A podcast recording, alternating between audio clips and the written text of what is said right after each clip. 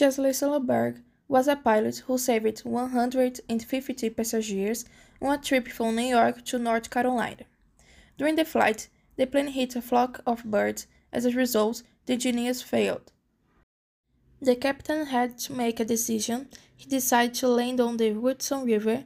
It was the best decision to save passengers and not fall off the plane during the flight to an port. During the panic, he became calm and managed to land safely on the river. Without him, 155 lives would have been lost and a disaster could happen if the plane crashed in the city.